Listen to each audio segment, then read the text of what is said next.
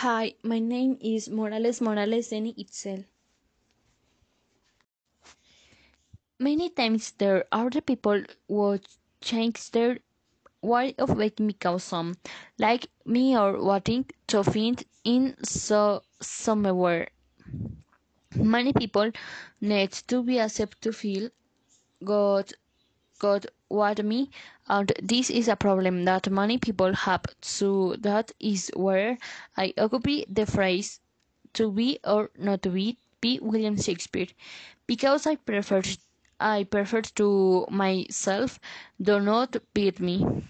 I per, I prefer to do what I like to have to be a false person so that they have to accept me also like the occupy in the states case the phrase every the phrase everything flows nothing remains of eh, Heraclitus.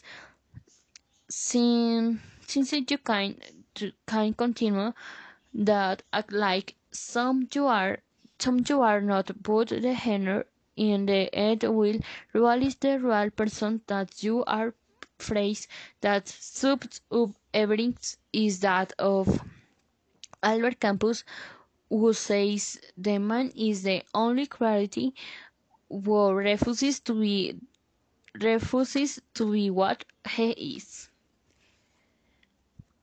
The phrase what matter is quality and not quality be Seneca or occupy it when some ha has their studies and diplom and diplomas but it but in reality it's not important everything everything.